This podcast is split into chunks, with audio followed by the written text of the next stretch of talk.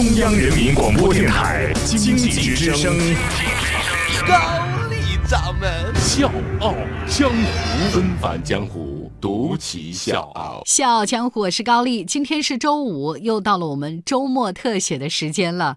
那今天的周末特写呢，我想给各位讲我朋友的一个故事。其实呢，是想通过他来告诉各位，现在一种新型的养老方式。闲言少叙。这就开讲，纷繁江湖，独起笑傲。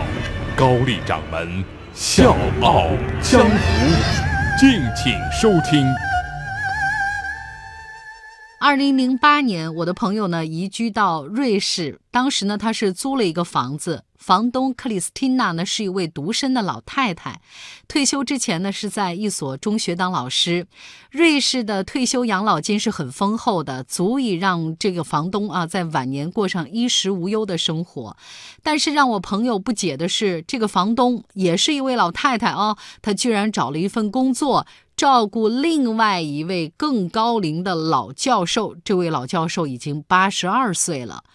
当时朋友很不理解呀，就问这个房东说：“是不是因为钱才去工作的？”房东回答让他很意外：“我去工作并不是为了钱，而是把我的时间存进时间银行，等到我老的不能动了，就可以支取了。”这是我朋友第一次听说时间银行这个概念，他当时按耐不住心里面的好奇，就向房东追问啊。听完他的讲述，他真的是大开眼界。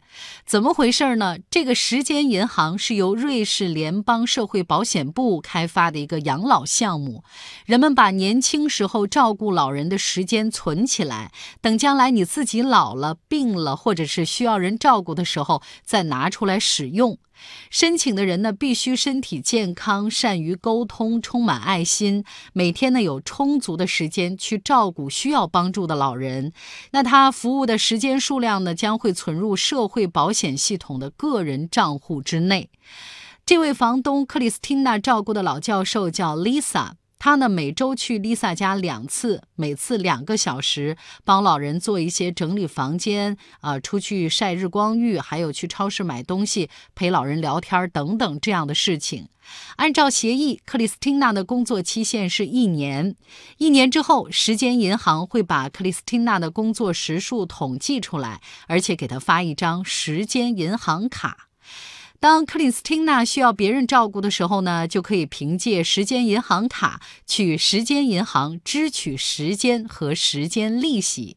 到那个时候呢，时间银行的工作人员在验证过时间银行卡的信息之后，会指派义工到医院或者是他的家里面去照顾他。如果克里斯汀娜在去世之前没有使用完时间银行卡当中的时间，那时间银行呢就会把这些小时数折合成一定的金钱或者是物质奖励给他的遗产继承者。有一段时间呢，克里斯汀娜特别忙，每天呢都要到 Lisa 家里面去工作。每次回来之后呢，她都会跟我的朋友讲一些她和 Lisa 在一起的种种经历。从语气当中，她能感受到她身心的那种愉悦。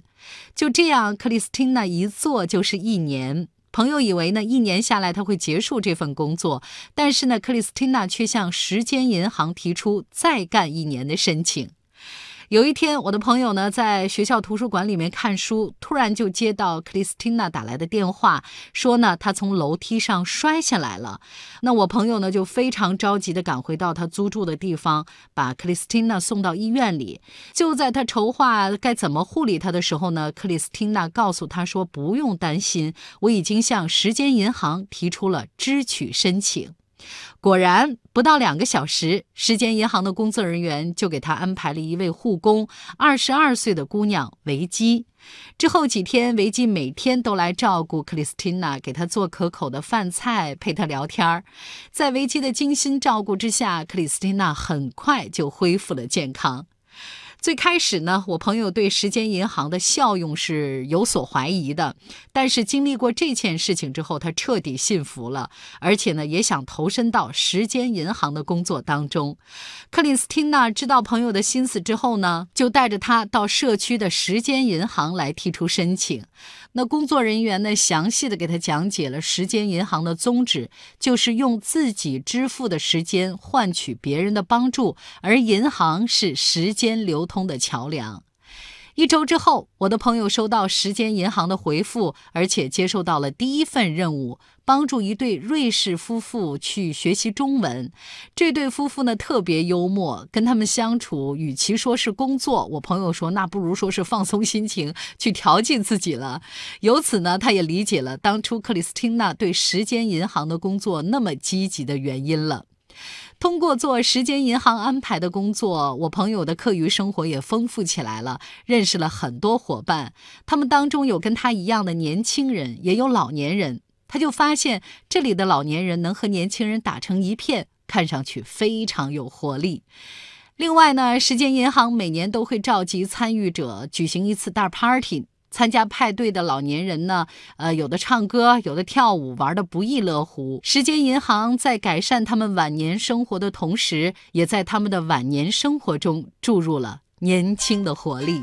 我是吴伯凡，邀请你在微信公众号搜索“经济之声笑傲江湖”，记得点赞哦。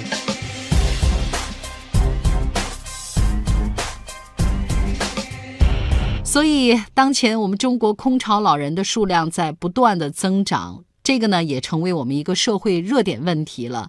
那做这期节目，高掌门就是由衷的希望瑞士的这个时间银行能对我们的生活起到一个很好的借鉴作用。小强，我是高丽，祝你周末愉快，下周见。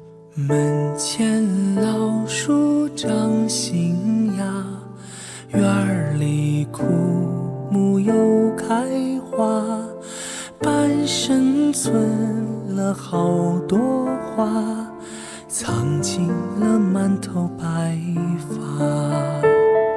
记忆中的小脚丫，肉嘟嘟的小嘴巴，一生把爱交给他，只为。那一声爸妈，时间都去哪儿了？还没好好感受年轻就老了，生那养你一辈子，满脑子都是孩子哭了笑了，时间都去